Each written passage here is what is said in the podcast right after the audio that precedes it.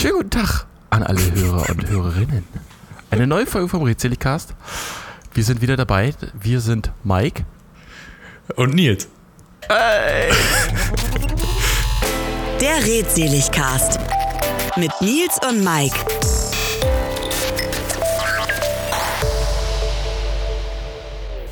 Wie geht es? Was sagen die Zahlen in Deutschland? Oh, Zahlen sind immer so eine ganz schlechte Sachen. Ah, Corona-Zahlen, ja. Ja, die Ähm, Corona-Zahlen. Und ich weiß die, gar nicht, die ich glaub- glaube 1400 ist die, Ist das- ist die große Zahl. Es geht wieder äh, runter, bergab. Nee, nee, nee. Es geht langsamer bergauf. Echt, Minimal. Ich glaube immer noch 25 Prozent oder so pro Woche. Ähm, geht immer noch bergauf her. Ich glaube, Berlin ist schon bei. Ah, da muss ich erstmal noch mal gucken. Wir waren, glaube ich, schon bei 4000, zumindest in einzelnen Stadtteilen. Also hier geht's Mann, richtig ab. Mann, Mann. Merkt man da jetzt wieder so ein, hat man da wieder so krasse Bilder, die so äh, auf Social Media durchgehen? Hamsterkäufe glaube ich nicht mehr, aber irgendwie, dass die Straßen leer sind oder äh, everybody gives zero fucks oder wie, wie ist Ja, das? ich glaube eher so. Berlin ist tatsächlich sogar schon wieder runtergegangen, sehe ich gerade. 1800 und nur noch ein Stadtteil bei 3600. Also die haben, die haben wahrscheinlich alle schon diesen ganz großen äh, Berg hinter sich, hoffentlich. Äh, nee, es interessiert irgendwie viele leider nicht mehr. Also. aber ist das wirklich so. ein Leider? Ist es jetzt nicht so, dass, ich meine, die Omnicrom-Variante, ich glaube, ich hatte sie ja, war jetzt ja schon sehr milde. Ja, ja, Ähm, nee, an sich ist es ja auch, wenn, ist. ähm, eben, wenn man geboostert ist, ist es in Ordnung und also in der Regel, gibt natürlich immer Ausnahmen und äh, Ja. Ja, es sieht auf jeden Fall besser aus, als äh, weil einfach das Gesundheitssystem nicht mehr so belastet wird. Ne? Aber warum fangen wir direkt mit diesem doofen Ja, Thema, was niemand sagen. mehr hören kann und will, an? Was, was war dein letzter Film, den du gesehen hast? Oder was gibt's Neues bei dir? Fangen wir mit dem Film an. Ähm, ich überlege gerade, ich glaube, Filme, Filme sind ja bei mir immer so ein Ding. Ich gucke gar nicht so viele Filme, deswegen ähm, könnte der letzte tatsächlich immer noch, über den wir schon gesprochen haben, an Silvester gewesen sein, Palm Springs. Weiß nicht, ob ich Ah. danach noch einen Film tatsächlich geguckt habe. Wir haben äh, ein bisschen. Ähm, ah, jetzt fällt mir der Titel nicht ein. Ja, das bringt jetzt natürlich wenig. Ähm, egal, was äh, war dein letzter Film? Du guckst viel mehr Filme. Du hast wahrscheinlich heute schon zwei gesehen. Nee, bei dir ist ja erst 9 Uhr oder so.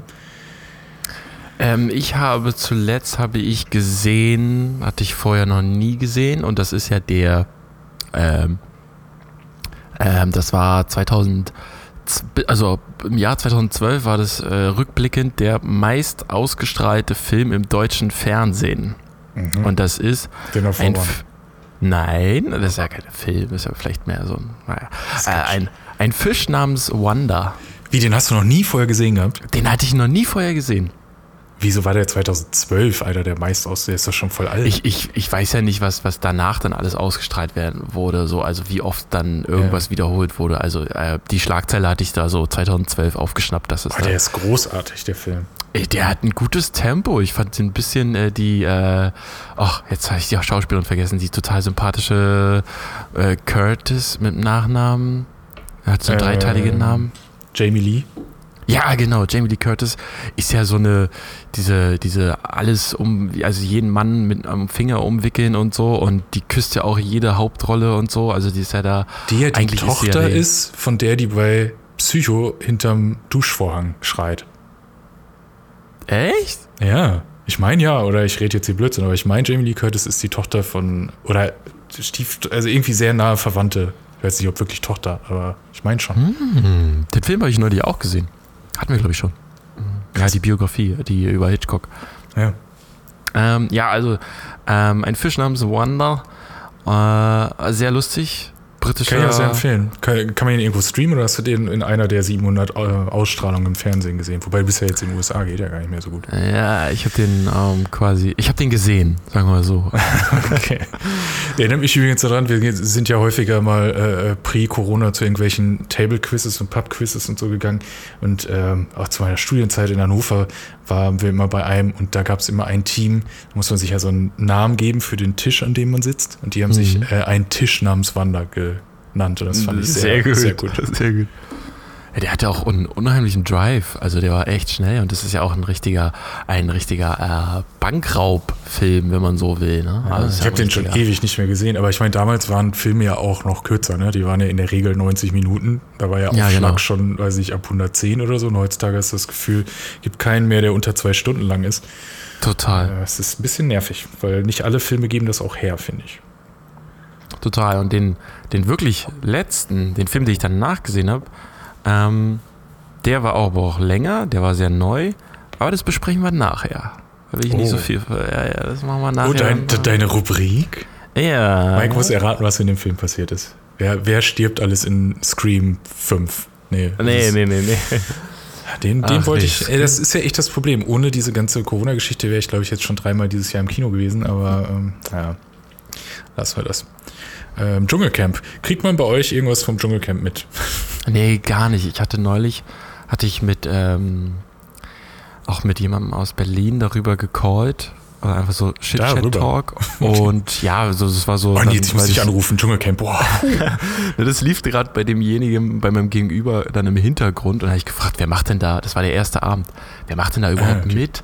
Und dann hat, ähm, wurde mir die ganzen Namen vorgenannt und ich kannte auch nur einen und ich habe da auch gar nichts jetzt mitbekommen. Ist es jetzt schon wieder vorbei? Oder heute die Ähm, letzte Folge? Tatsächlich heute Abend, also äh, hier, Blick hinter die Kulissen, wir nehmen Samstagnachmittag auf, äh, deutsche Zeit. Na, Heute Abend große Finale, ja. und? Wer ist noch drin? Ähm, ja. Ähm, Harald Glöckler ist raus tatsächlich. Nein, ich habe gedacht, äh, der im wird es. Halbfinale raus. Nee, der hat sich, äh, der hat sich in den zwei Tagen davor, ähm, die Maske ist gefallen, nee, bei ihm nicht, das geht glaube ich nicht mehr. Ähm, aber er hat sich äh, vor einer Prüfung gedrückt. Das mögen Leute nicht, äh, weil es erniedrigend gewesen wäre. Beziehungsweise das Geile war noch, äh, also da war irgendwie so ein Bottich mit ganz viel Wasser, aber halt auch ein paar ähm, toten Tierteilen, was natürlich allgemein jetzt nicht so geil ist, äh, kann ich verstehen. Aber er kam dann an, ja, er als Vegetarier möchte da nicht reingehen. Und dann wurde ihm gesagt, hm, auf dem Hinflug hast du übrigens noch Lachs und so und Garnelen gegessen. Er so, ja, ja, äh, ich, also ich, ich, Fisch esse ich ja, ich bin Ah. halt Vegetarier. Also dieser Klassiker. Und du denkst, ah, dö, dö, okay, Pesketarier kennt er also nicht. Äh, ja, ich glaube, das hat ihn dann so den Finaleinzug final, ähm, ja. Ach schade, verwehrt. ich hätte es ihm gegönnt. Aber er ist auch ein bisschen Ja, aus der. Riege, oder? Ich glaube, er ist einfach zu, zum einen dieses zu alte Weltbild, wobei das war eigentlich Ja. nicht mal so schlimm, aber ähm, ja, er, er hat sich schon für was Besseres gehalten, so ein bisschen hatte ich das Gefühl. Ähm, Da sind auch ganz andere Generationen dann nur noch drin, ne? Also er ist ja so eine, Ja. mit so noch so ein, zwei Schauspielern, die ich da äh, gesehen habe, so auf einer Riege und der Rest ist dann so, kann man schon sagen, unser Alter, ne? die drei Finalisten sind doch alles, also erstmal die letzten fünf waren nur noch Männer, also es wurden nur vorher nur Frauen rausgewählt. Ähm, ähm, hier der Cordalis-Sohn, ähm, Lukas, glaube ich, heißt er, ähm, der konnte gar nicht erst mitmachen, weil er Corona hatte. Und irgendwie haben die dann auch nie thematisiert, ob der nochmal da reinkommt oder nicht. Er war immer im Vorspann, aber war nie zu sehen. Oh. Ähm, und dann waren halt sechs Frauen und fünf Männer und es wurden nacheinander alle sechs Frauen rausgewählt. Macht denn das die Zuschauer? Ja, ja, das war die Zuschauer. Machen die das per Telefon? Ja, genau. Noch so richtig? Echt? Mit so äh, 0800 Nummer und dann ähm, die Ja, zwei an einer Ende? 01379 natürlich, damit wird natürlich Kohle gemacht. Ähm, ja, ja, und äh, alle Frauen wurden rausgewählt. Das ist krass, gab es auch noch nie. Also finde ich komisch. Und dann wurden am Ende die zwei älteren Herren, äh, sage ich jetzt mal, ähm, rausgewählt. Und jetzt im Finale sind ähm, Philipp irgendwas, Pavlovic oder so, ähm, Manuel irgendwas und äh, Erik Stehfest, mit dem ich auch nicht gedacht hätte, dass er bis ins Finale kommt. Aber gut, äh, Schauspieler. Ey, die sagen mir alle nix. Äh, ja, der ist, also Erik Stehfest ist, glaube ich, noch der, der am ehesten sowas wie eine Karriere hat. Die anderen ähm, sind halt Bachelor und Prince Charming. So. Aber Mm. sch sch charmante, gute Typen, also haben es auch irgendwie verdient, die zwei zumindest. Äh, von daher, ja, mal schauen. Ist Aber ist schon- schon komisch. Ist denn schon das nächste große deutsche TV-Event in Aussicht? Weil nach Dschungelcamp ist ja dann echt immer, es freuen sich ja viele drauf. Ich freue mich auch, dass. Leute sich drauf freuen. Diese zwei Wochen dann kein anderes Thema da ist für einige.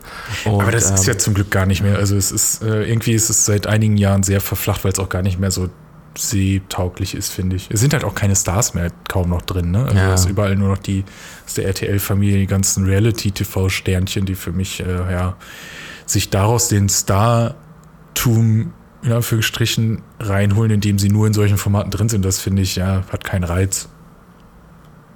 da waren mal größere, ne? Da war mal Ja, Ross Anthony ja. und sowas, ne? genau. Und Aber auch ähm, da könnte man ja Kaderlot. sagen, hm. Aber ja, es waren mal größere und es war auch mal irgendwie schnell. Also es hat noch so seine lustigen Momente und so und leider habe ich mich dieses Jahr dann doch auch reinreißen lassen. Aber ähm, habe auch nicht alles geguckt. Ich bin standhaft geblieben und zumindest nicht alles geguckt. Und das ist ja Aber- dann immer so ein Recap vom Tag davor, ne? Und Ja, dann genau. die Challenge natürlich, jeden, jeden Tag oder so, eine Challenge. Und Es ist dieses oder- Mal halt irgendwie interessant, finde ich, aus Produktionssicht, wenn man so extern drauf schaut, weil die ja nicht in Australien, sondern in Südafrika sind und deswegen zeitlich halt eine ganz andere, ähm, also die, es wird immer noch zur gleichen deutschen Zeit abends ausgestrahlt. Irgendwie so 22.15 in der Regel. Und es ist aber zum einen surreal, weil jetzt bei denen halt dunkel ist, wenn die Live-Schalte ist, sonst war da Ah. immer früh morgens. Und wenn dann jemand rausfliegt, also dann irgendwann 11, 12 Uhr nachts ist halt halt äh, ne, Live-Verkündung, so du fliegst jetzt raus, dann müssen die da noch eine Nacht bleiben. Ja. um dann am Geil. nächsten Tag früh morgens rauszugehen, was ich glaube ich auch ultra schlimm finde irgendwie. Du bist raus, aber bist doch live. Vor allen Dingen die, es waren fünf in diesem Halbfinale in Anführungsstrichen gestern, zwei sind halt rausgeflogen, die übernachten noch, ziehen morgens aus, dann ist das Finale und abends ziehen die anderen halt aus. Sprich, du bist am gleichen Tag, aber äh, ja, bist halt irgendwie nur Vierter oder Fünfter geworden.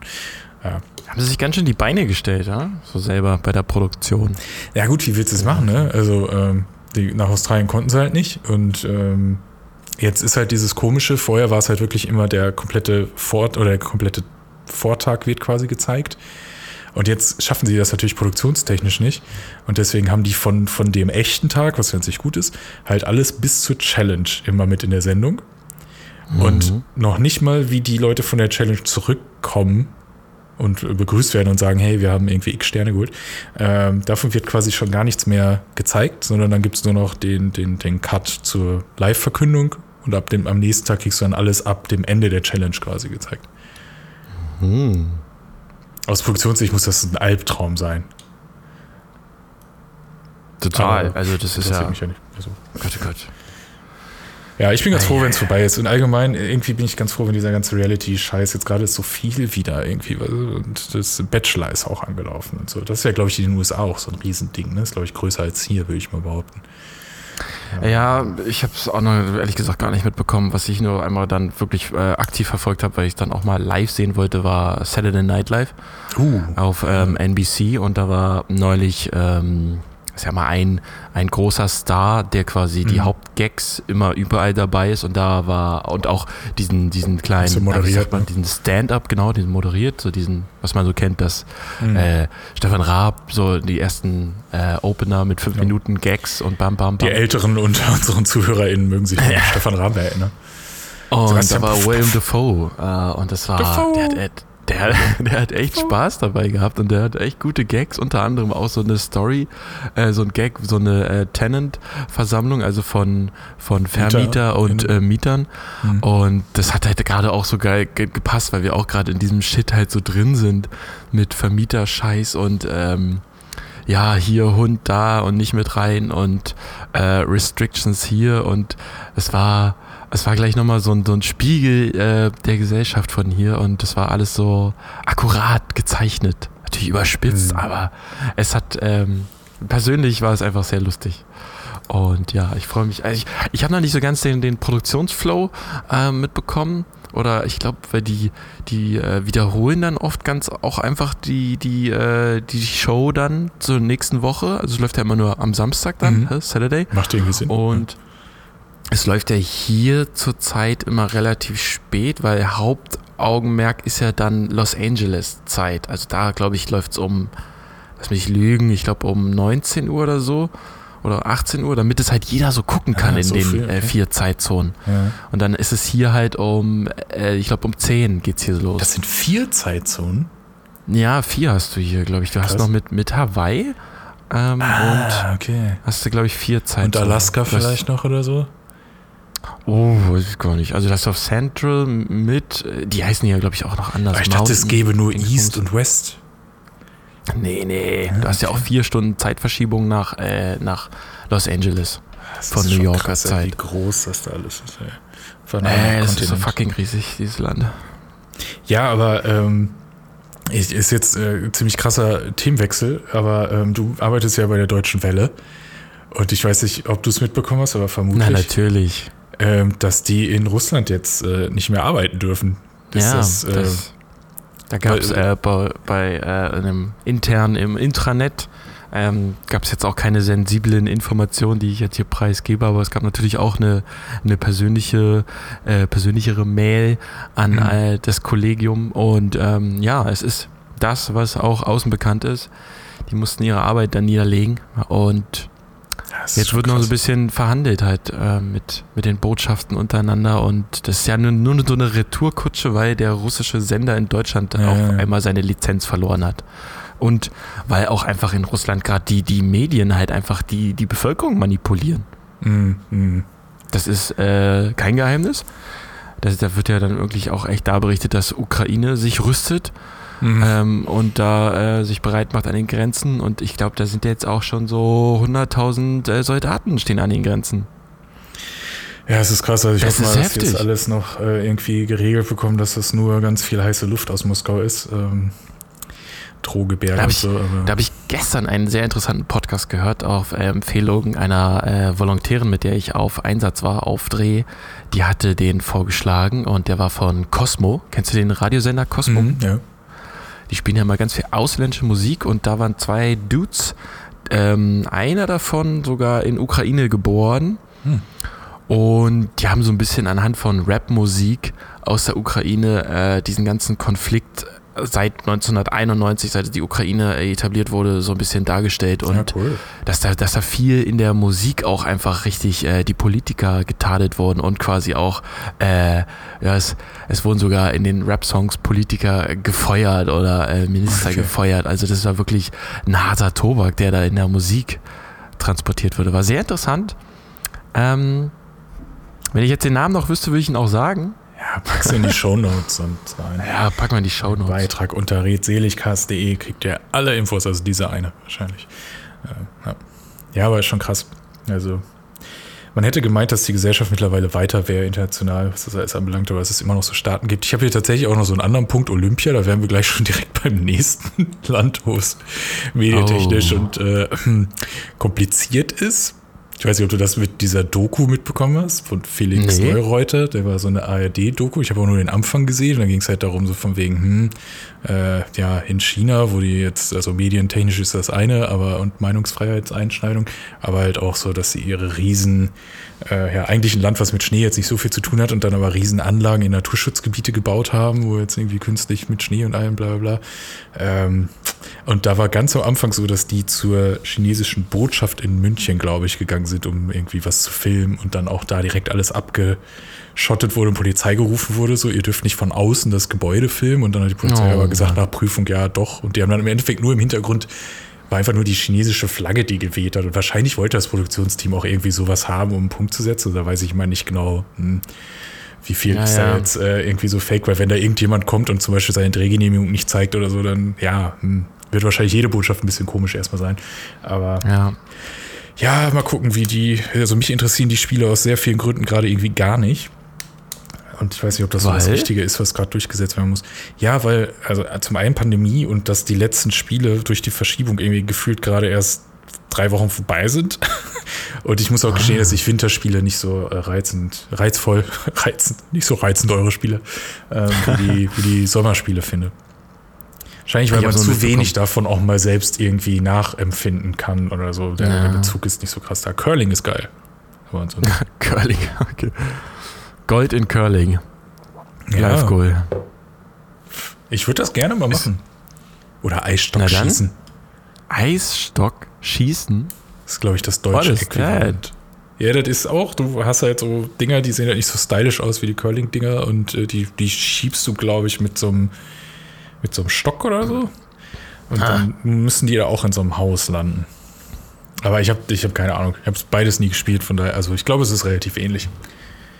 Hm. Aber wahrscheinlich ist es das gleiche wie Kegeln und Bowling oder so. Und dann, sobald ich sage, oh, das ist das gleiche, sagt irgendjemand, oh nein, nein, stimmt nicht. Das Hm. eine sind neun Pins und das andere sind zehn. Alright. Kommen wir mal zu meiner Rubrik, würde ich sagen. Da habe ich ein bisschen Bock drauf. ja, das ist schön. Da Endlich geht's mal. nämlich los. So, warte. Wir müssen mal hier ein bisschen. Ich darf nämlich. Jetzt kommt so eine Fanfare. Bob, Bob? Bob. Ach, das war sie schon. Uh, uh, So. was passiert jetzt? Kommen wir zu meiner Rubrik. Ich darf nämlich vorstellen, Lars, mein Bruder, hier im Rätseligcast. Uh. Wir haben wieder einen Gast dabei. Hallo. Und ähm, ja, hallo. Hallo, hallo. Schön, dass du da bist. Schön, dass äh, ihr beide zu euren äh, deutschen Zeiten jetzt hier, Mike ist ja schon da. Wir haben auch ein bisschen geschnackt und wir haben nämlich auch äh, vorhin über Filme gesprochen, was wir zuletzt äh, für Filme gesehen haben. Und ich habe noch einen letzten, den ich nicht, äh, den ich gesehen habe, noch nicht gesagt. Und zwar war das nämlich jetzt endlich Shang-Chi and the Legends mm. of the Ten Rings. War das, ist das überhaupt der richtige Titel? Auch Olympia, ne? ein bisschen, ja. Und ähm, Lars, was ich da aufnehme, äh, Mike, für dich nämlich zur Info, Lars ist nämlich äh, wirklich ein Comic-Enthusiast on ja, top. ich sehe, also er schreibt bei dir auf dem Blog immer Sachen über. Ja, genau. Und da wollte ich mal äh, jetzt äh, direkt an Lars die Frage, was ist denn, wo ist denn eigentlich Shang-Chi im Marvel-Universum? Also und wo ist gerade die, die Marvel Cinematic Universe Phase, wo ist denn die gerade eigentlich? Okay, und wir jetzt eine halbe Stunde da? Pause machen. also äh, Shang-Chi als solches ist eher so ein, äh, naja, nicht zweite, eigentlich schon fast dritte Reihe äh, Charakter, der jetzt mit der Phase 5 von MCU ähm, herausgeholt wird, wie auch viele andere Figuren, die jetzt in den nächsten Monaten auf äh, Disney Plus, oh, oh, auf, einem, auf einem großen Streamer vom bösen Konzern mit dem D ähm, äh, veröffentlicht wird, wie zum, wie zum Beispiel äh, Moon Knight. Ah, das ist der nächste große, der nächste große heiße Scheiß. Ähm, sieht in den Trailern schon ziemlich vielversprechend aus. Ähm, aber Shang-Chi als solches ist tatsächlich entstanden in der, in der großen Kung-Fu-Enthusiastik der 60er und 70er Jahre und ist dann irgendwie so rumgedümpelt und ähm, hat nie wirklich Prominenz erhalten, außer jetzt eben durch die Filme und einige neu gestartete Reihen, die jetzt ähm, in Comics ich hab, rauskommen. Ich habe mir die IMDb-Trivia durchgelesen und das ist ja der erste Marvel-Film mit einem äh, Asian Guy als Hauptrolle. Mhm. Oh, echt? Ist, ja, voll krass. Wow. Hatte ich auch, war ich auch so, what? Weil ja. ja immer Sidekicks dabei sind und die Hauptrolle hat angeblich ähm, auf Twitter Marvel gefragt nach der Hauptrolle und sie dann ja auch bekommen. Ähm, mal schauen, ob, wie viel darin war es. Aber ich war, also eine Stunde war ich im Film drin und dachte so, pff, okay, typischer Superheldenfilm. Aber mhm. die, was die am Ende da noch rausgerissen haben, also ich habe mich echt gefragt, ob sie die Effekte in einem Discount bekommen haben, weil das, oh. das ballert ja so rein. Und selbst über Kopfhörern hat das so geknallt. Ich hätte den wahnsinnig gerne im Kino gesehen. Ach so, positiv, ja. okay. Ja, es hat ja, wirklich gedacht, reingehauen. Discounter-Effekt. Äh, nee, nee, das war wirklich, weil es einfach so übertrieben schon dann auch gut aussah. Zum Ende hin hat man da richtig, richtig viel reingebuttert. Fandst du, Und ja?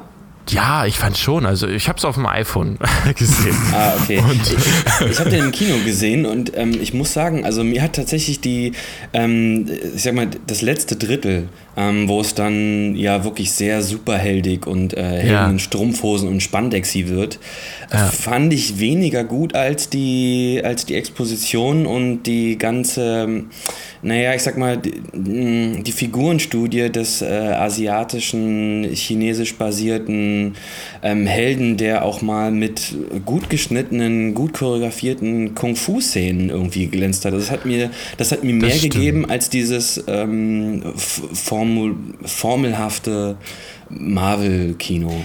Aber das fand ich übrigens, um mal reinzugrätschen, weil ich bin in diesem Marvel-Ding sehr, sehr wenig nur drin. Ich habe als bei Netflix noch die Serien liefen, habe ich ein paar gesehen und das fand ich bei äh, Daredevil übrigens sehr gut. Da ist mir das erstmals aufgefallen, dass da die, das ist jetzt nicht Kung Fu im klassischen Sinne, aber die Kampfszenen, dass die einigermaßen authentisch waren. Also dass da nicht, also dass auch mal die Hauptfigur zwischendurch sich erholen musste, mal Luft holen musste, dass die mal liegen geblieben sind, dass die, also es ist allgemein gut choreografiert, weil es mir ja mittlerweile gewohnt irgendwie. Aber da hatte ich mal das Gefühl, das ist nicht so dieses 0815 Superhelden-Ding, so ich hau jetzt 40 Leute da zu Brei und mir geht super, ich äh, schwitze noch nicht mal, sondern dass das so ein bisschen, äh, ja, glaubhafter, wenn man es denn in so einem Genre überhaupt haben kann, äh, irgendwie konsequenter umgesetzt ist. Ist tatsächlich auch eine der ähm, unter den ähm, Marvel-Fans und der Serien, man muss ja dazu sagen, die Netflix äh, vorproduzierten oder vorausgezeigten ähm, Serien sind ja von Marvel, also von dem jetzigen MCU, nur so ich sag mal, geduldet. Die sind ja nicht wirklich Kanon, weil die auch ganz wenige Anspielungen ähm, in, dem, also in der Handlung auf das MCU machen und auf die Geschehnisse. Das heißt, die werden jetzt erst im Nachhinein, wie auch in dem neuen Spider-Man zu sehen, ist dann äh, Herr Cox, ähm, wie heißt er? Ähm, der Darsteller von Daredevil wird jetzt als Kanon des Daredevils quasi ähm, beschrieben. Und tatsächlich ist diese Serie ähm, eine der besseren. Also die macht, abgesehen von Staffel 2, macht die auch, ähm, ja, macht die auch Spaß, muss ich sagen. Das ist ja auch, Marvel will eigentlich, glaube ich, gar nicht ihr ähm, das Universum in Serien weiterführen, oder? Also die wollen eigentlich viel Filme, mit den oder? Miniserien. Ja? Ich habe das Gefühl, Ja, dass fast ne- alle größeren Figuren jetzt äh, gerade irgendwie ihre Miniserien, Loki und so weiter, haben doch jetzt gerade immer so eine Staffel, sechs bis zehn Folgen oder so. War Aber sind die dann im Marvel-Universum drin, wo dann auch mal Hulk vorbeikommt oder mal äh, Iron Man? Naja, also She-Hulk, die ähm, Cousine und ebenso Anwältin im Marvel-Universum, bekommt jetzt ihre eigene Serie. Ähm, die She-Hulk. She-Hulk, genau, genau. ähm, es würde mich auch nicht wunder wundern, wenn so Figuren wie Froschtor ähm, irgendwann mal eine eigene Serie bekommen. Das ist es eigentlich so absurd. Ich meine, als sie schon Ja, jetzt von ja. einem Ringmann erzählt hat, ne, dass er schon dritte Reihe ist, das habe ich mich schon bei Ant-Man gefragt, als sie irgendwann anfing, Filme zu Figuren zu erschaffen, von denen ich noch nie gehört habe, wo jetzt jeder Kleinste nach dem Motto, geil, wir können Kohle damit machen. Jetzt gucken wir mal, was wir noch für Figuren auf irgendeiner Seite mal in irgendeinem Bild hatten, äh, die, mit denen wir jetzt noch irgendeine große Geschichte erzählen können. Das wird sehr absurd. Wobei ich geil fände, wenn, weil ich, ich weiß von den ganzen Graphic Novels, ich habe jetzt auch nicht viel gesehen, aber dass das ja auch immer absurdere, ich sag jetzt mal, Neuauflagen bekommen hat. Gut, das ist jetzt durch Doctor Strange und diese ganzen Paralleluniversen ja eh möglich, aber dass diese Geschichten wie äh, irgendwelche äh, Zombie-Superhelden gegen die echten und so, ob sowas alles es auch mal auf die Leinwand schafft, das finde ich mal spannend. Also es gab ja von, ähm, auch auf dem äh, Streamingdienst mit dem D, eine ähm, What-If-Auskopplung. Ah, ja, stimmt. Genau, und da haben sie ja auch schon so ein bisschen gespielt mit diesen, was wäre wenn, wie würde das aussehen, äh, wenn passieren würde, das weiß ich. Weibliche Captain America und so. Genau, und so weiter und so fort. Und da gab es auch schon eine Zombie-Folge. Ähm, Ah, okay. Also das Muss ist schon so ein bisschen im, im Anklang. Ähm, interessant, dass du das übrigens gerade sagtest, ähm, dass jetzt immer neue Figuren aufploppen und äh, irgendwie aus der Versenkung hervorgehoben werden. Die Figur Iron Man hat vor dem ersten Film im Comic-Universum relativ wenig Bedeutung bekommen. Also es war echt eigentlich mehr so eine ungeliebte, arrogante Nebenfigur. Ja, passt Ähm, der, der war gar nicht so relevant wie zum Beispiel Captain America oder ähm, Spider-Man, die großen Flaggschiffe oder äh, filmisch leider sehr untergegangen, die Fantastischen Vier. Die beliebteste und Oh größte ja. und bekannteste Familie ähm, des Marvel-Universums. Die weg. leider, ja, die leider filmisch immer irgendwie ins Klo gegriffen haben. Oh, das war einer meiner ersten Raubkopien. So selber. Damals. Ist ja verjährt. Ja, ja, bestimmt, bestimmt. So, bestimmt schon über 16 Jahre her. Oh, wow. Ja, wir werden echt alt. Also du noch nicht, aber. Oh, doch, ich auch. Ach Mensch, ja, aber ähm, Lars, ganz persönliche Frage. Hm. Die musst du auch vielleicht gar nicht beantworten. Ähm, hier in einem öffentlichen Podcast. Wie war denn dein erster Tag in der Schule? Oh, da, äh, ich bin noch gar nicht. Ich habe erst nächsten kommenden Montag. Kommenden Also- Montag erst? Ich dachte, das war am Ja. letzten Mittwoch. Nein, nein, nein, am kommenden Montag erst. Ähm, Oh aber, Gott, also, also die, also die, ähm, naja, also äh, äh, kurz zur Erklärung. Ähm, ich fange jetzt den Job an der Schule an als ähm, irgendwie total, ja, so äh, zufällig eigentlich. Und ähm, als Musiklehrer. Und Oh, cool. Naja, was, wie soll ich sagen? Also ich habe jetzt ähm, Stundenpläne bekommen und Materialien und ähm, darf dann da als Elternzeitvertretung äh, die gesamte Verantwortung eines normalen Lehrers übernehmen und ähm, ist so zwischen äh, Panikattacke und Vorfreude. Also es ist so... Total äh, verständlich. Und dann noch Corona, yay. Ja, ja, da- das kommt noch hinzu. Und äh, als ich dann zum Gespräch mit der Schulleitung war, ähm, meinten die auch, also wenn du das hier schaffst mit Corona, dann ist der Rest danach ein Kinderspiel. Das ist Okay. für alle offensichtlich merklich, eine merkliche äh, Musst du eine Maske Zusatzbelastung. tragen? Ähm, jein. Also wir sind dazu angehalten, alle 20 Minuten zu lüften. Und es Ah, wurde dann auch schon okay. gesagt, bring dir eine Mütze oder eine Jacke mit. ähm, ähm, aber genau, also ich glaube, dass eine Maske ist ähm, sinnvoll, gerade aufgrund Ja. der, äh, der pandemischen Lage, dass halt Schüler und Kinder jetzt derzeit ja als die Haupttreiber ähm, zu bewerten sind, leider. Schlimm, was fällt denen ein, ja. Diese kleinen Jugend Biester, von heute, ey. die äh, immer machen die Stress. Kein Respekt Nee. vorm Alter. Bam. Ja. Genau. Und naja, das ist, also ich denke mal, des Selbstschutzes wegen ist das äh, schon sinnvoll, aber ja. Es ist natürlich dann ist- auch, äh, ja, genau. Das, das Interessante ist noch, dass äh, Lars nämlich jetzt an äh, Mike an dich adressiert, äh, an meiner alten Oberschule arbeiten wird. Also Cool. das ist nochmal so ein, äh, der Name Hühnerfürst kommt da quasi wieder rein. Haben sie geduldet. Haus. Doch noch. Ist wieder Oberlehrer, okay. Und ist das dein da erster, eigentlich- dein erster Lehrerjob dann? Als ähm, an einer, einer richtigen Schule, ja, ich habe schon auch über die Jahre immer mal im Nachhilfekontext gearbeitet, Mhm. in Privatunterrichten, also Instrumente oder Nachhilfe eben. Ähm, Okay, aber dann oder weißt du zumindest nicht, wie es vor Corona in der Schule war. Das ist ja vielleicht gar nicht so schlecht, dass du nicht so mit dem Gedanken dran gehst, äh, oh, ist das jetzt alles nervig und umständlich und keine Ahnung. Dann lernst du das Schlechte kennen, dann kannst du ab da nur noch besser werden. Ja, so ungefähr. Ich habe, muss ich dazu sagen, schon ein paar Einblicke bekommen ähm, da in damaligen Praktika. Also Mhm. ich habe das schon gesehen, wie es auch ohne Pandemie läuft. Kann man sich gar nicht mehr vorstellen. Also ich kann mir das alles gar nicht mehr. Ich kann mir fliegen, irgendwo in den Laden gehen, ähm, äh, ohne Maske gar nicht mehr vorstellen. Das man hat sich schon so dran gewöhnt. Und immer wenn ich auch irgendwie äh, in Filmen auch so sehe, dass Leute sich die Hand schütteln, so, wow. Ah, ja, das ist awkward mittlerweile. Ja. Ja, es, ist so weird.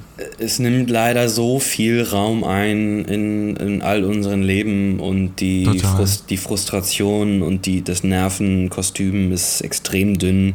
Ich arbeite derzeit noch äh, viel im, im Kino und äh, ich merke das da jeden Tag. Also die, die, die Reizbarkeit ist so unfassbar groß und es geht so schnell, dass die Leute flippen und sich wegen Dingen aufregen und äh, frustriert sind. Und das ist, ähm, Du hast da neulich auch einen, einen richtig krassen Tweet abgesetzt von der Äußerung, der ein Gast äh, rausgeballert hat. Da kann man ja wirklich den Kopf schütteln. Wie, wie war der nochmal? Der war Ja, richtig dumm. ja, ich, ich saß da. Ich, also, ähm, ein Teil der Arbeit ist, dass ich. Ähm, ganz bevor es in das Kino hineingeht, sozusagen die Kopfpässe checke und äh, Personalausweise und so weiter und so fort. Und immer nach Boosterung frage und ähm, oder nach Tests eben. Und äh, nachdem die Person dann nun leider nur die Impfung und kein Test und kein Booster vor, ähm, vorweisen konnte, ist die dann ähm, mehr oder weniger aufgebracht ähm, gegangen mit den Worten, dass ja, und ich zitiere jetzt, äh, dass, das, dass das Coronavirus ja eh von Behinderten, die eh nicht vögeln sollten, ähm, es trotzdem machen käme und dass es ja auch alles keine Verschwörungstheorie sei und man muss ja einfach nur mal nachlesen. Oh Mann, ey, was Ja, und- rumläuft.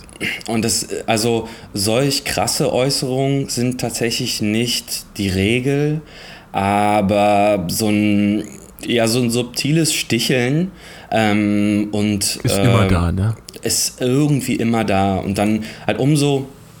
Jetzt reden wir schon wieder über Corona. Ich, ich finde, dieses Thema ist so, so elendig, wirklich. Aber es ist, es ist halt tatsächlich ähm, nach, naja, nun fast drei Jahren ähm, immer noch verwunderlich, zwei. dass man. Zwei, zwei und ein bisschen, ja. Es fühlt sich wie den- mehr an, ja. es, es fühlt sich wie eine Ewigkeit an, tatsächlich. Dass man den Leuten immer noch erklären muss, wie man eine Maske trägt und warum man eine Maske trägt. Also das Aber ich glaube, viele Leute, also ich meine, fernab, dass sie äh, eh resistent gegen jegliche Ratschläge oder Erklärungen sind, aber ich glaube, manche Leute, die, die, die sind noch nicht mal insofern dumm, als dass sie nicht wissen, wie man es macht, die wollen es einfach nur nicht. Weil sie es sich auch herausnehmen können, weil es viele eh mittlerweile nicht mehr interessiert, weil nach dem neunten Mal hast du auch keinen Bock, irgendwie jemandem da noch drauf hinzuweisen. Klar, wenn du es arbeitstechnisch musst, aber mich wundert auch, Ja. weil wo du diese Geschichte erzählst, ich meine, mittlerweile muss man das ja bei fast allen Dingen, wo man irgendwo rein will, muss man was vorzeigen. und dass solche Personen das überhaupt noch sagen wollen, weil ich stelle mir den gerade vor, der wollte da jetzt ins Kino und davor war er irgendwo in einem Restaurant, da musste er es erst schon machen, hat schon diese tolle Geschichte erzählt. Äh, dann war er irgendwie davor, wollte er, keine Ahnung, in irgendeinem Laden was kaufen, hat diese tolle Geschichte erzählt und wahrscheinlich war das die letzten vier Wochen auch schon so, dass diese Leute überhaupt noch diese Energie haben, diesen Blödsinn, den sie anscheinend glauben äh, fünfmal am Tag jemandem vom Kopf zu werfen, obwohl ja alle hoffentlich oder der Großteil zumindest mit Kopfschütteln und negativ denen gegenüber reagiert. Das verstehe ich auch nicht so ganz. Ja, es, also ja, es ist wirklich. Ähm, Absurd. Ja, es, du kannst in die Leute nicht reingucken. Und dann war am selben Tag, also ich, es, in den letzten Wochen jetzt wurde es immer mal ein bisschen, wurde es ein bisschen schärfer, der Ton. Er war mhm. am selben Tag, jetzt wo ähm, besagte Person sich über Behinderte dann ähm, standhaft äußerte, jemand da, der dann auch in diesem Einkaufszentrum, in dem sich das Kino befindet, ohne Maske rumlief und sich dann mir gegenüber ähm, auf meinen Bitten, dass er sich doch eine Maske aufsetzen müsste, äußerte mit, er hat eine Befreiung. Und dann meinte ich, äh, dann meinte ich aber, wir können das leider nicht ähm, akzeptieren. Es wird niemand eingelassen ohne Maske und das ist unser Hausrecht. Hausrecht ja. Genau. Und er kam dann sofort äh, mit, ähm, ja, das Grundgesetz steht über dem Hausrecht und geben Sie mir Ihren Namen, ich verklage Sie und ähm, oh. wenn Sie mir nicht Ihren Namen geben wegen Diskriminierung, dann rufe ich die Polizei. Hallo, also direkt Karen. so. Also direkt Volldampf. Mann, Alles heiße ey. Worte und viel Luft, weil die Person ist dann, nachdem ich dann den Ebenen, die Ebenenleitung geholt habe, der sich genau dasselbe dann angehört hat, den Namen natürlich nicht rausgegeben hat, dann auf, mit, mit viel Dampf im Kessel einfach abgezogen, nachdem er dann fünfmal mhm. sagte, er rufe die Polizei. Ach, das ist dann auch noch. Ach, ey. Anyway. Ach, was hast du zuletzt gelesen, Lars? Ähm, du hast ein Stapel voll an Comics. Ja, und der wird auch und nicht Mangas. leerer. Der wird auch nicht leerer. ähm, zuletzt, jetzt allerletzt, habe ich gelesen Prinz Gigahertz Nummer 2. Ah, ist, alright. Ähm, ja, es ist völlig verrückt. Es ist von einem, von einem deutschen Autor, ähm, Kummer heißt der, und äh, erscheint beim, darf ich, das, darf ich das sagen, wo das erscheint? Ja, ja, wir sind hier nicht im öffentlich-rechtlichen. Okay. Noch nicht. Ähm, ist, ähm, das ist ein, ähm, eine, genau, einem deutschen Künstler, das erscheint beim Zwerchfell Verlag. Und das ist eine Geschichte, die sich so zwischen ähm, ich sag mal, äh, ja, Science Fiction und ähm, äh, so, so Mittelalter irgendwie bewegt. Das ist total crazy irgendwie und äh, total äh, wirklich schön illustriert in so, in so zweifarbigem je nach Passage und äh, Szenerie in so zweifarbige Muster, also pink und grün und äh, gelb und grün. Und das sind immer so, so kontrastierende ähm, Seiten, die ihm dann da gegenüberstehen. Und es ist irgendwie eine, eine, ja, eine total nette Geschichte tatsächlich. Kann man sich echt mal geben. Und davor, weißt was habe ich da, davor gelesen? Äh, ja, ja, deine Frage erst, ich überlege nochmal. Äh, weißt du, ob der Autor von Prinz Gigahertz das jetzt so auch, äh, sind es dann schon Autoren, die das vollberuflich machen? Weil das ja wirklich kleine Sachen sind dann, nehme ich mal an. Weil man hat es auch selbst gezeichnet. Ja, ja, aber kann ja auch sein, geschrieben und gezeichnet. Also ähm, zu dem Herrn Kummer, da habe ich tatsächlich nicht so viel recherchiert. Ich glaube, dass der aber äh, Illustrator im weitesten Sinn ist und dass das jetzt schon das zweite Werk, wie gesagt. Und ähm, Genau, also ich denke, das sind halt relativ häufig, sind es ja dann ähm, Künstler, Autoren, die, die den Comic als Plattform nehmen, um, um ihr Schaffen dann quasi nochmal in anderen Medien ähm, mhm. hineinzubringen. Ähm, es sind ja, wie mhm. gesagt, dann auch Grafiker, Illustratoren oder Arbeitet Autoren. freischaffend als Illustrator und Comiczeichner.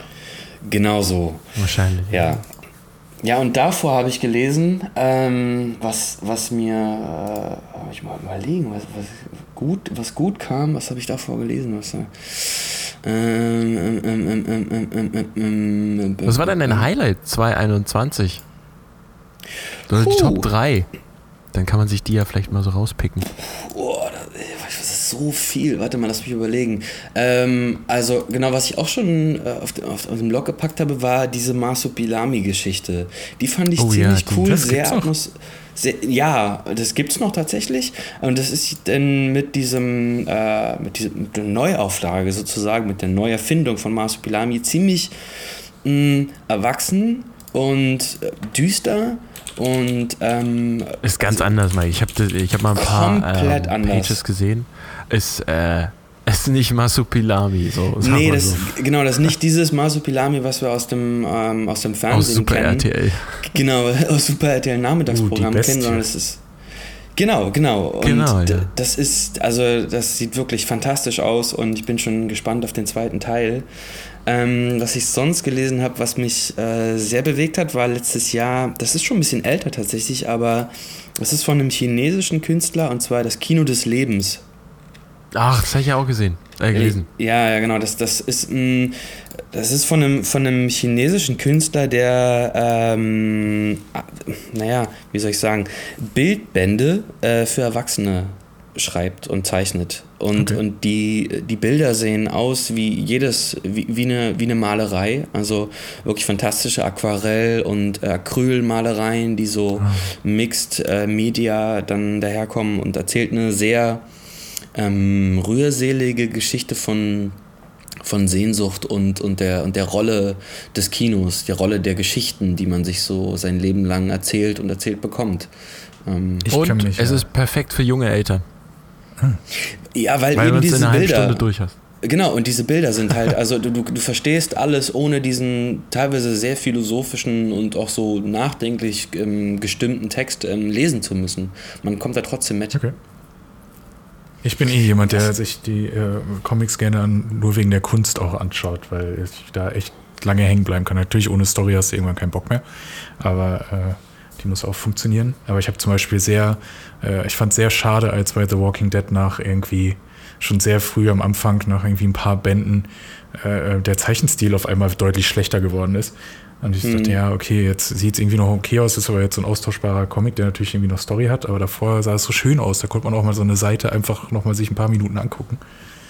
Ähm, Ja, da das- weiß das man, warum man auch, viel Geld ja. dafür ausgibt. Ja, total. Also genau, ich schätze das auch. Bei mir ist es immer so, naja, also ich mag es sehr, wenn, wenn die Geschichten richtig gut sind natürlich, wenn man merkt, okay, das hat jetzt hier Hand und Fuß, das ist irgendwie durchdacht und man hat jetzt nicht nur die stumpfe Handlung, wir müssen jetzt da und dahin, müssen das besorgen und dann wieder zurück, um jemanden zu retten oder so. Und auch noch die, der, der künstlerische Aspekt halt sehr hoch ist, weil es halt ein total visuelles Medium ist einfach ähm, ja, bin ich da sehr zu haben für, für ähm, gute Bilder. Also, was ich gerade noch. wo ich dich als, ähm, als Entschuldigung, Nils, ähm, wo ich dich als, als Comic und ich habe gerade auch schon gehört, Anime-Freund gerade dran habe. Ich habe tatsächlich hier auf der Liste All of Us Are Dead. Hast du davon zufällig die, äh, den originalen Webcomic mal irgendwie gelesen? Nee, in Webcomics bin ich gar nicht drin, weil ich, das ist so unfassbar viel, Mhm. ähm, was man da sich erschließen kann und irgendwie finden kann. Ich, ich bin tatsächlich erstmal gut bedient mit dem, was ich immer äh, an Rezensionsexemplaren habe und mir auch dann immer noch, obwohl ich äh, quasi die, die, die, die Schrankwand voll habe, auch immer noch äh, so Sachen hole. Also ist ja nicht so, dass das irgendwie genau. Ja, hätte sein. Ah. Ja, Nee, du nicht. schreibst ja nämlich für äh, das Magazin Deep Ground. Deep Ground. Genau, genau. Und, Und dann äh, für natürlich für unseren Blog hühnerfürst.de ganz viel so nebenbei. Und bei Deep Ground hast du ja, glaube ich, im letzten Jahr, was waren das, so über 40, 50 Rezensionen rausgehauen? über 100. Die ja auch. Wie viel? Über 100. Boah. Und die sind ja dann auch nicht, das sind ja nicht keine kleine äh, zwei Absätze, so, das sind ja dann doch schon äh, vier Absätze. Also ein bisschen mehr und dann auch einfach, ja, ähm, immer einen guten Break vom, von der Story und vom. Also Ja. Es ist einfach viel Material. Ja, ich versuche tatsächlich bei, also wenn ich eine Rezension lese, wann dann, also ich frage mich, was, was, was will ich, wenn ich eine Rezension lese? Ich werde Klar. nicht nur, nicht nur lesen, das ist jetzt ähm, die, der Heldenepos der Erzählungstypologie Suche und äh, es kommen die und die Figuren vor, sondern so ein bisschen ein Gefühl dafür kriegen, könnte es mich vielleicht ansprechen. Und das versuche ich halt auch abzubilden. Und auch natürlich, weil, wie Mike schon sagte, der, der künstlerische Aspekt natürlich mir auch ähm, sehr viel ähm, liegt, den halt versuchen äh, ja zu greifen oder zu beschreiben zumindest, was nicht immer nicht immer leicht ist. Ähm, Ja. Aber was ich gerade noch gesehen habe hier, was ähm, auch äh, auf, auf meiner Liste der, der, der coolen oder der guten Sachen, die ich so letztes Jahr gelesen habe, ist, äh, das ist halt leider auch schon ein bisschen älter, aber das ist eine richtig tolle Geschichte, die heißt Habibi. Und äh, Habibi ist so ein, also ich, ich habe glaube ich noch nie so ein fettes Comic gehabt. Das ist wirklich so ein, boah, ich sag mal, handbreites, dickes Hardcover, so ein richtig so ein, so ein, so ein Brockhaus-Format, so ein richtiger Klopper.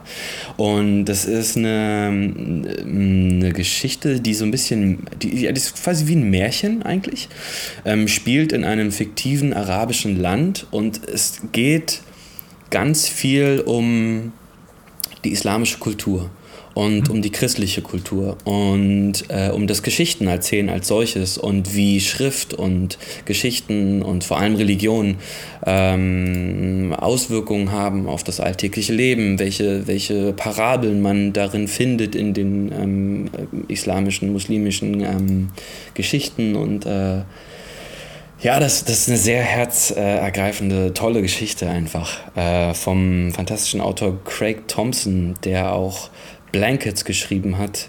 Ähm, das ist so eine, auch sehr lesenswert, empfehlenswert, so eine Coming-of-Age-Herzschmerzgeschichte. Ähm, was ich von deinen äh, ganzen Rezensionen und Empfehlungen auch noch ganz weit oben im Kurs habe, was ich auch wirklich äh, unbedingt lesen wollen will, jetzt noch dieses Jahr hoffentlich, äh, war das äh, die japanische, äh, ein Manga äh, über das ähm, homosexuelle Pärchen, ähm, die, die da auch ein Kind haben. Wie hieß das nochmal? Homosexuelles Pärchen, was ein Kind hat. Ja, der, der Freund meines Mannes oder so? Ah, so ähnlich. der Bruder meines Mannes. Ja, nee, genau. Der, der, der, Mann meines Bruders, so, so. Der Mann meines ja. Bruders ist eine, ähm, ist eine Geschichte, die ähm, das klingt wirklich, das war auch, weil es in, in Japan ja noch unüblich ist, dass Männer zusammen sind, so.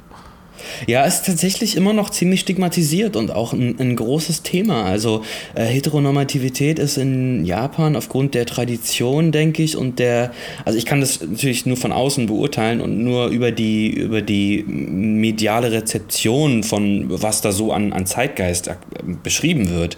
Aber es scheint ähm, so, dass es echt noch viel ähm, Vorbehalte und Vorurteile gegen ähm, Homosexualität, ähm, vor allem unter Männern, irgendwie zu geben scheint.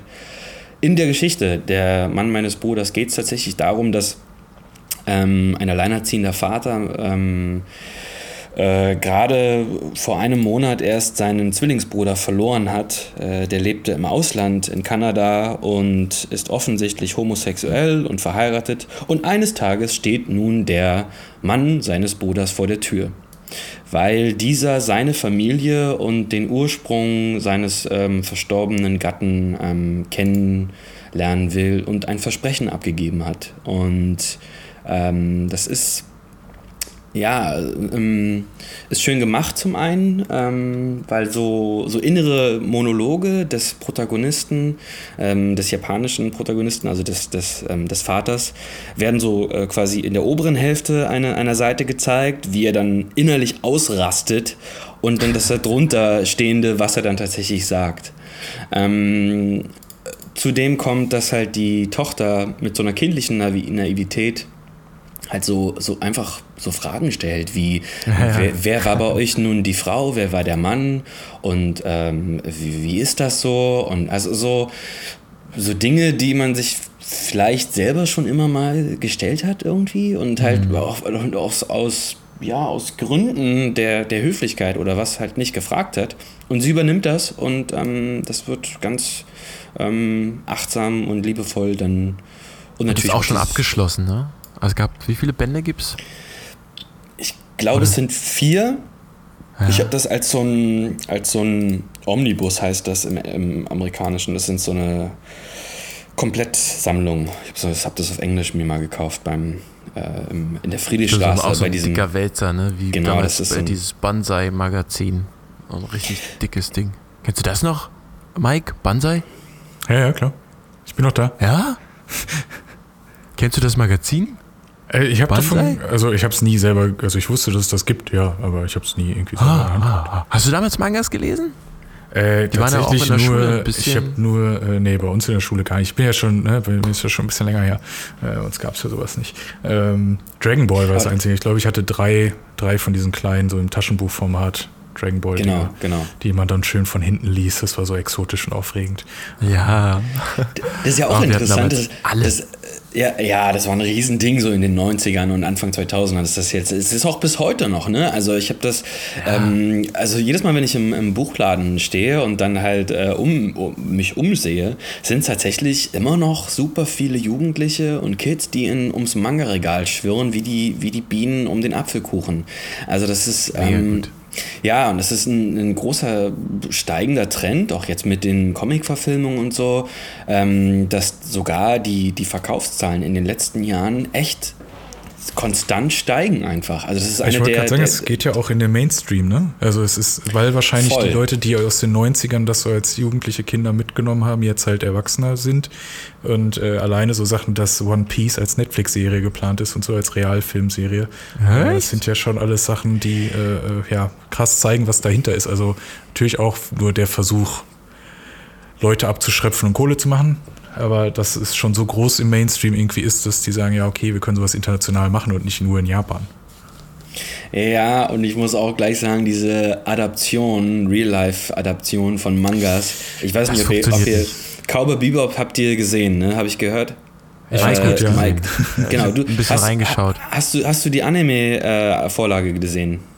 Also ich habe halt die, äh, ich habe halt die, die animierte Serie dann die ersten drei oder vier Folgen mir danach noch angeguckt. Aber Ja. es ist halt, wir haben es ja schon im, im Podcast besprochen, es ist, glaube ich, allgemein immer das Problem, äh, was, was hat man als erstes gesehen? Und vor allen Dingen, wie lange ist her und mit was für einem Eifer und sonst was. Hätte ich erst die animierte Serie gesehen, hätte ich natürlich alles Mögliche kritisiert und wahrscheinlich scheiße gefunden. Ähm, das ist genau wie wenn man ein Buch liest und dann in Herr der Ringe geht in den Film und denkt, ja Mensch, aber hier, äh, die Spinne kam doch eigentlich schon viel früher, warum kommt die jetzt zu spät und keine Ahnung, aber im Endeffekt sind es trotzdem gute Filme. So, es ist, Ja, ich, ich ver- verstehe deinen Punkt. Äh, meistens habe ich aber das Gefühl, dass die, ähm, dass die echten, also die Neuverfilmungen mit Schauspielern deswegen teils nicht so gut auch in ihrem Humor funktionieren, weil Anime und Manga ja sehr auf diese grotesken ähm, Kör Körperentgleisung äh, tatsächlich ja ihren Humor Ja, diese bauen. großen Köpfe und dann wird ausgerastet und dann gibt es so Adern einen riesen, und sonst was. ja. riesen, riesen Schelle Genau. auf dem Kopf mit einer Beule. Genau, diese, diese, diese einfach diese extremen äh, ja, Gestiken und Slapstick. Mimiken. Ja, das ist schon Das voll. wirkt dann sehr schnell sehr billig, wenn du es im Realfilm machst. Ne? Genau, das ist halt dann irgendwie schnell albern. Also, weil, ja, das macht halt in dem Kontext dann irgendwie halt wenig Sinn, aber genau. Ähm, ja. Aber klar, Vieles Manga wird ist ja dann auch noch äh, so ein bisschen, werden noch die Kanten so ein bisschen ab, abgewaschen, ne? damit es halt nochmal für mehr Leute irgendwie interessant ist, gerade bei so Netflix-Geschichten. Und wenn dann natürlich irgendwelche Sachen, die eigentlich im Comic brutaler sind, also gerade bei Comic finde ich halt, Anime ist ja noch was anderes, weil es auch animiert ist. Bei Comic finde ich immer noch, oder Graphic Novel, ähm, ist es ja immer noch ein bisschen komplizierter, weil du hast so diese Momentaufnahmen und der Kopf macht ja alles drumherum. Das ist ja eigentlich das Spannende. Und in den Momentaufnahmen kannst du natürlich viel detaillierter und auch mit viel mehr Be- Bedachtheit äh, bestimmte Situationen inszenieren und bestimmte Bildkompositionen schaffen und alles. Es viel mehr wirken lassen, wenn die Leute es auch lassen wollen. Und wenn du das aber in Bewegtbild packen willst, ist es halt schwer. Klar, du kannst den Shot eins zu eins machen. Das geht ja auch manchmal, machen ja auch einige, gerade Serienmachende, äh, dass man dann sagt, ja, okay, die Einstellung kopieren wir so gut es geht. Dann hast du quasi so mehr oder weniger so wie so ein Cinemagraph, so ein, so ein Standbild, was sich so ein bisschen bewegt, weil die Wolken sich bewegen oder so. Kann ganz cool sein, aber du musst ja dazwischen auch in den Handlungen viel machen. Dann ist natürlich leichter, auch so ein Überraschungseffekt zum Beispiel im Comic. Du blätterst die Seite um und auf einmal hat jemand einen Baseballschläger im Kopf. Das kannst du natürlich nicht ganz so leicht. Klar, das kannst du über einen Schnitt machen oder so, aber es ist anspruchsvoller, die gleiche Atmosphäre hinzubekommen, die gleiche Dynamik. Hm, stimmt. Ja. Ähm, habt ihr Watchmen gesehen? Ja, Serie oder Film? Nee, den Film, den Film. Ja, Serie ist gesehen, viel ja. besser. Die Serie ist besser, ja. Die habe ich noch nicht gesehen, leider. Ah, ja, auch noch nicht. Film finde ich schrecklich. Ah, okay. Hm. Aber ich, ich bin auch nicht so in Version den, hast du in den ähm, Gibt ja da auch drei Versionen oder so. Gibt ja auch Ja, ja, ja. Gibt, Ich ich glaub- glaube, fünf Stunden oder so. Ich glaube, die letzte von Zack Snyder. War das Zack Snyder? Nee, wer war das? Ja, ja. Ne, es gibt, der hat nochmal so einen Cut gemacht, wo dann auch so einfach, ich glaube, Da sind dann so halbstündige äh, Comic-Parts, werden da einfach nur vertont oder sowas. Äh, nee, also bei mir war es dieses, weiß nicht, Anfang der 2000er oder so. irgendwie. Ah, Okay, also Mhm. so die erste Kinoversion. Ja, Ja. ja. Ach, gut. Das ist äh, tatsächlich ist das einer der Filme, die ich habe also andersrum. Ich habe über Watchmen, das war so ein ähm, ich laufe durch einen Bahnhofskiosk und dann steht da Watchmen, dieser so ein fetter Band, so ein richtig dickes Teil. Und ich habe so, hey, geil, nehme ich mal mit. Hab vorher halt jahrelang keine Comics gelesen und nehme mir dieses Buch in die Hand und nehme es nach Hause und lese echt über Tage. Es ist so voll und so dicht geschrieben. Und das Geile ist, ich habe den Film danach nochmal gesehen, dass die Filmemacher sich dann wirklich die Panels wie ein Storyboard genommen haben teilweise und das einfach in bewegt abgefilmt. Also in, dem, in den Panels dieser, diese, dieses Comics sind halt die Zoom-Einstellungen sozusagen auf einen, auf einen gewissen Punkt schon vorgegeben, dadurch, dass der Bildausschnitt immer größer wird. Und das haben die eins zu eins umgesetzt. Ja, das ist cool. Das ist sozusagen die am nächste, heißt es, äh, am nächste Umsetzung eines Comics. Ah, okay, cool, das wusste ich gar nicht. Ich glaube, Ja, ich konnte damals lustig. einfach mit den Figuren auch nicht viel anfangen. Ich finde es auch immer noch, also ich habe den Film auch ewig nicht mehr gesehen. Ich kannte davor die Comics nicht und alles.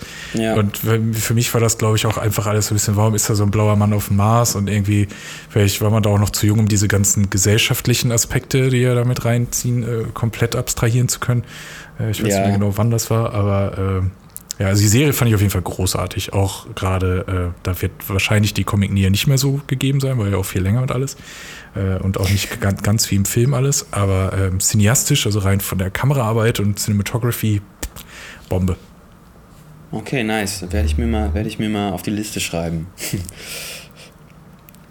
Ey, noch zu einem Punkt zurück, den ich habe das, äh, diese, ihr meintet, dass die, die Kinder oder die in den 90ern, 2000ern groß geworden sind, diese Manga-Welle mitgetragen haben. Ich will mal den Bogen nochmal schlagen.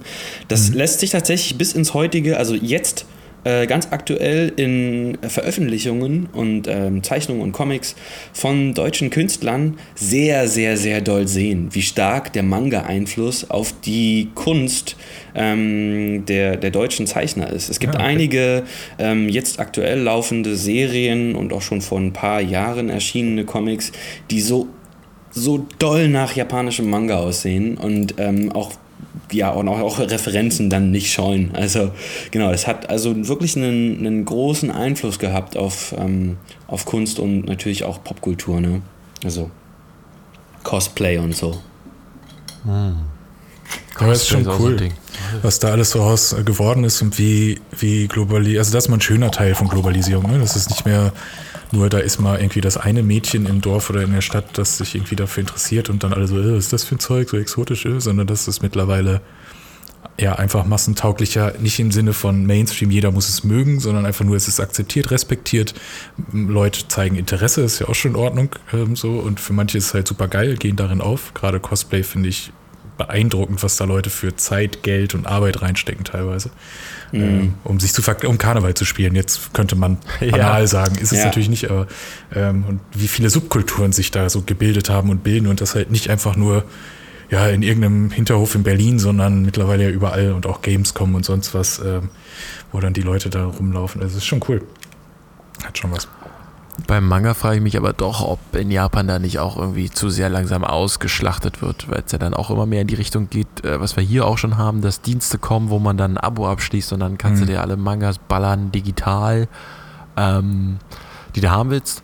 Und ich habe gestern auch eine Doku gesehen, dass äh, in Japan werden sogar, ähm, wird es ja vom Staat auch subventioniert, dass diese Mangaka, also es sind ja dann Manga-Zeichner und Storyteller, die auch die Geschichte ausdenken und zeichnen und dann auch schon direkt in jungen Jahren einen, äh, einen Arbeitsvertrag haben und Deadlines haben, ähm, dass die da dann in so eine WG geballert werden mit anderen Mangaka-Zeichnern und dann da wirklich Akkord arbeiten und äh, in ihrem Manga-Universum leben und dann halt wirklich Druck haben und aber auch gleichzeitig einen Nebenjob haben müssen, weil es doch nicht ganz viel Geld macht äh, und dann ihre Werke schnellstmöglich online veröffentlichen müssen und sich da auch irgendwie selber publizieren müssen auf Twitter und bei irgendwelchen, was wieder ganz cool ist, bei, äh, bei so Weekly äh, Manga-Challenges mitmachen, wo dann ein Thema rausgehauen wird und dann machst du so einen One-Page-Comic.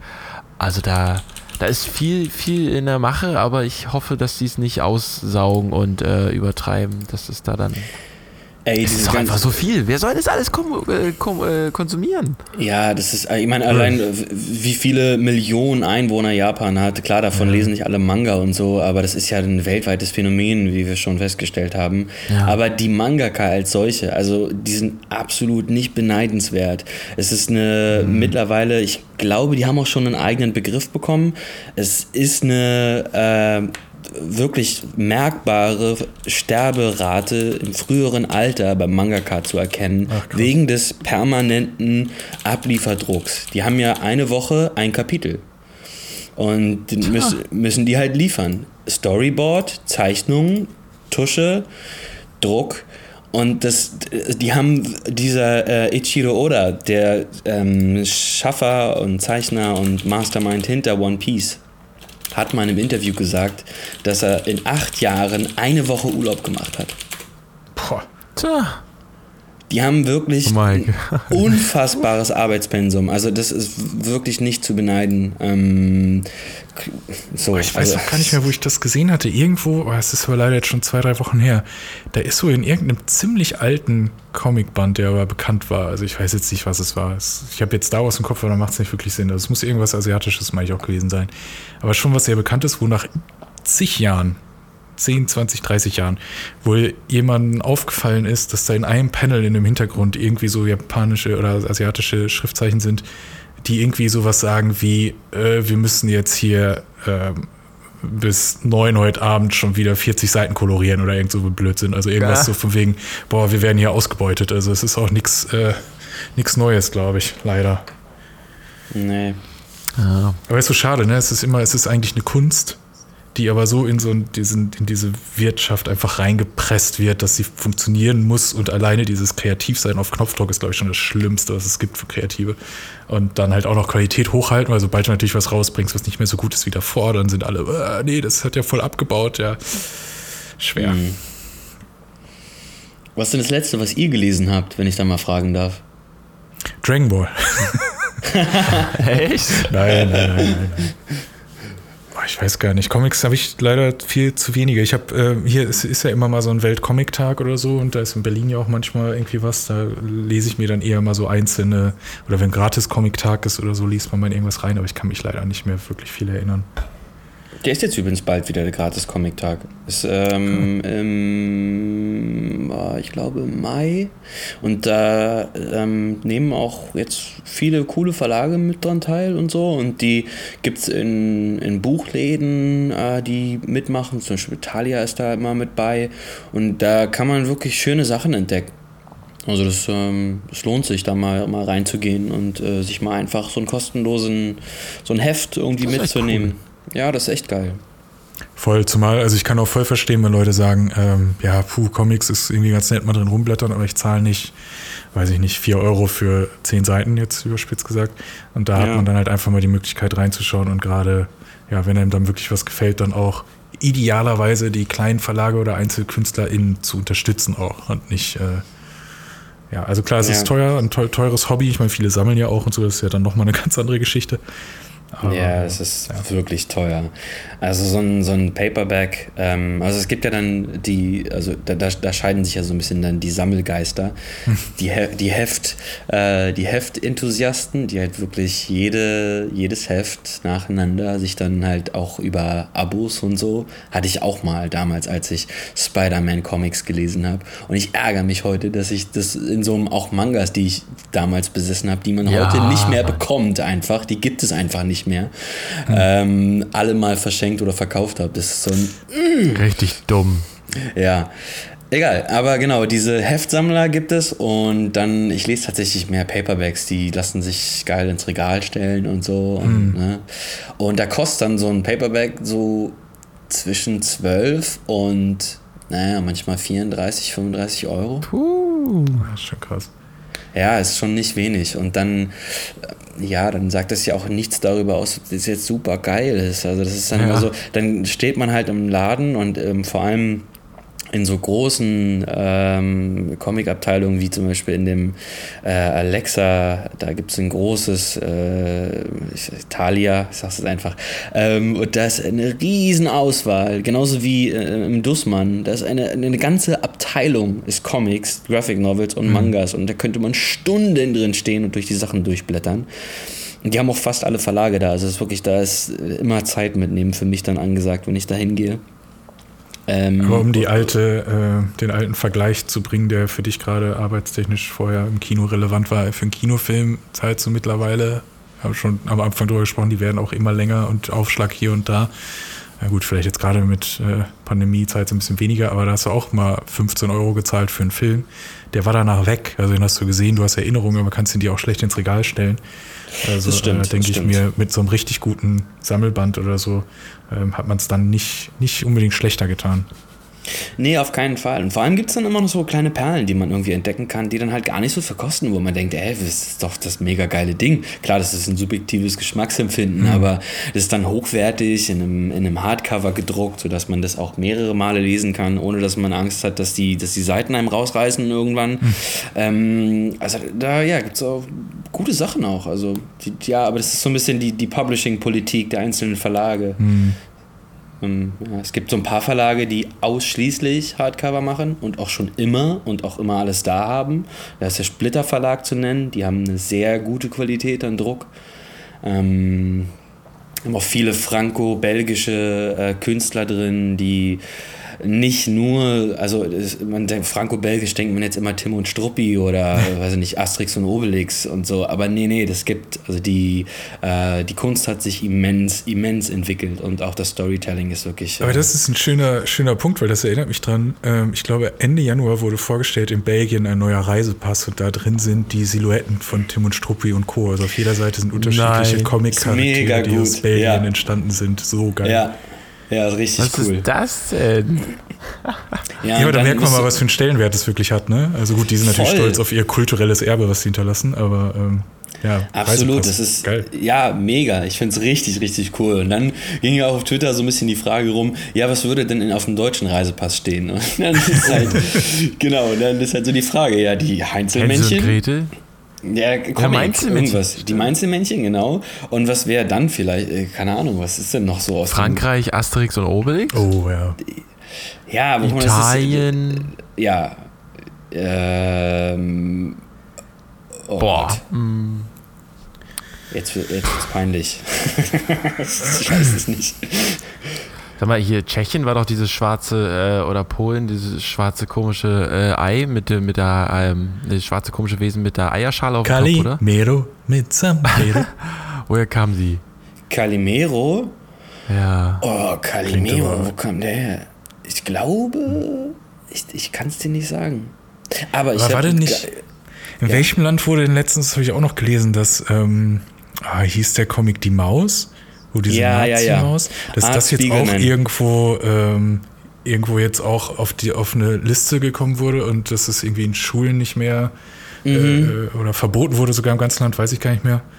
Nee, ah, das ist Kreuz, oder? Ja, genau. Nee, das, der, der Vorwurf ist ähm, gegen diese von Art Spiegelman schon, ich glaube, in den 80ern veröffentlichte ähm, Geschichte über die Verfolgung von Juden ähm, im Zweiten Weltkrieg, ähm, dass die zu Gewalt verherrlichen würde. Mhm. Ähm, mhm. Also aufrufen würde und Gewalt verherrlichen würde. Und es ist tatsächlich ähm, in den USA jetzt in, ich glaube in Tennessee wurde es verboten als Schul, ähm, also mhm. als, als Material in Schul, im Schulkontext und auch, glaube ich, auf die, auf die Bannlist gepackt. Und es ist absolut absurd, weil jeder, der dieses, dieses, dieses, dieses wirklich gute Comic einmal gelesen hat und mal sich wirklich damit beschäftigt hat, versteht, dass es alles andere als ein Verherrlichen von Gewalt ist. Also Vor da muss man wirklich auf beiden Augen blind sein, um das nicht zu sehen vor allem in den USA, dem Land, in dem ein Nippel irgendwo direkt zensiert wird, aber die Birne einschlagen mit und jeder hat eine Waffe und sonst was, das ist alles in Ordnung. Und dann wird sowas, was eigentlich eher aufklärend oh, ja. und ein Anti-Kriegsformat ist, würde ich jetzt mal stumpf sagen, ohne es gelesen zu haben. Äh, sowas Absolut. wird dann gebannt, also das macht keinen Sinn. Also es ist dieses äh, Maus, heißt es, ist die ähm, autobiografische, mehr oder weniger, ja, schon autobiografische, auf Interviews basierende Geschichte des Vaters ähm, des Künstlers. Okay. Und ähm, es ist wirklich fantastisch gemacht. Die, die, die jüdische Bevölkerung wird als, äh, als Mäuse dargestellt, die ähm, Nazis als Katzen und alle anderen Deutschen als Schweine. Und okay. in dieser anthropomorphisierten Welt mit diesen ja, noch klischeehaften Zuschreibungen von Ein ähm, Eigenschaften und so weiter, ähm, bewegt sich dann diese, diese Erzählung halt über Auschwitz und Verfolgung und die Frühphase und das, was dann währenddessen passiert ist. Und also das gehört, glaube ich, wenn man sich mit Comics in der Schule ähm, beschäftigen möchte, definitiv dazu. Also das, das ist wirklich ein Blick wert. Aber das ist doch ein schöner Bogen, den wir jetzt gespannt haben. Von irgendwelchen ähm, asiatischen Kung-Fu-Ringen, CGI-Monstern ähm, zu halt ja wirklich geschichtsträchtiger und ernster, ernster Kunstkultur. Denn das ist ja das Schöne, dass es eigentlich ähnlich wie bei Filmserien eigentlich jegliche Art von Kunst ist, bieten auch Comics ja die Möglichkeit, äh, Dinge zu verarbeiten, der Gesellschaft den Spiegel vorzuhalten, wie auch immer. Und das ist nicht einfach nur äh, Kinderkram. Das denken ja viele leider immer noch. Das ist äh, einfach nur bunte Bildchen. Lies doch ein vernünftiges Buch, mein Jung. True words, true words. Schön. Ja. ja, es war ein, also ich will gar nicht, wir könnten wahrscheinlich noch Stunden reden. Ja, bestimmt, bestimmt. Aber äh, eine, eine sehr interessante Rubrik hast du da mitgebracht, Nils. Ja, jetzt ist sie auch vorbei, meine Rubrik, und jetzt ist auch äh, unsere Folge 48? 47, glaube ich. 47? Ja. Ah, gucken, die 50 haben wir ja bald. Ja. Ähm, ja, danke dir, Lars, für deine Zeit. Ja, danke für den Überraschungsbesuch. Ja, vielen piu, Dank piu. euch für die Einladung. Ich gehe jetzt mal äh, Frühstück machen also. und äh, danach Zähne putzen. Und ihr habt noch einen schönen Abend. Dir viel Spaß heute Abend, Mike, beim, beim, beim, beim, beim na, hier, Dschungelcamp. Finale. Yay. Oh. wo, wir, wo, wo wir die Kultur wieder richtig runtergezogen ja. haben jetzt hier. Die deutsche Geil. Leitkultur. genau. Und Lars, dir viel Spaß. Ich drücke dir die Daumen. Äh, zwei Tage noch, anderthalb, Montag. Uff, oh, wir waren ja. kühlen Kopf. guten Start. Cool bleiben. Souverän auf auftreten. Immer. Immer. Ähm, ich glaube, wenn äh, was mein Mathelehrer immer gemacht hat, die erste Stunde, mein Mathelehrer, den danach, das war sein erster Auftritt und danach haben ihn alle respektiert. Ähm, der kam einfach rein und natürlich alle, alle Schüler so aufregend und weiter gebrabbelt und keiner war still. Ähm, der hat einfach gesessen und gewartet. Der hat gesessen und gewartet mit so einem ganz coolen Blick und er hat irgendwas gesagt und dann waren alle still, aber ich weiß nicht mehr was. Boah, das musst du aber auch erstmal äh, auswarten können und diese, diese ja. Ausstrahlung haben. Äh, ist riskant, ja. ist riskant. Ist Kann auch die ganze Stunde durchgehen und dann ja. ist die Stunde vorbei. Ja, vor allem, wenn es eine siebte Klasse ist und die gerade richtig hyped sind früher Morgen, dann ist es natürlich oh, schwer. Aber dann braucht man so einen Clint Eastwood-esken Look, der quasi tötet. Ja, ja. So. Und alle Kids so, wer ist das? ja. ja, allen äh, da draußen vielen Dank fürs Zuhören. Ähm, und bis zum nächsten Mal in zwei Wochen. Bis bald, oh. Tschüss, Tschüss. Lars. Tschüss, Mike. Tschüss, Tschüss ihr zwei. Der Redseligcast mit Nils und Mike.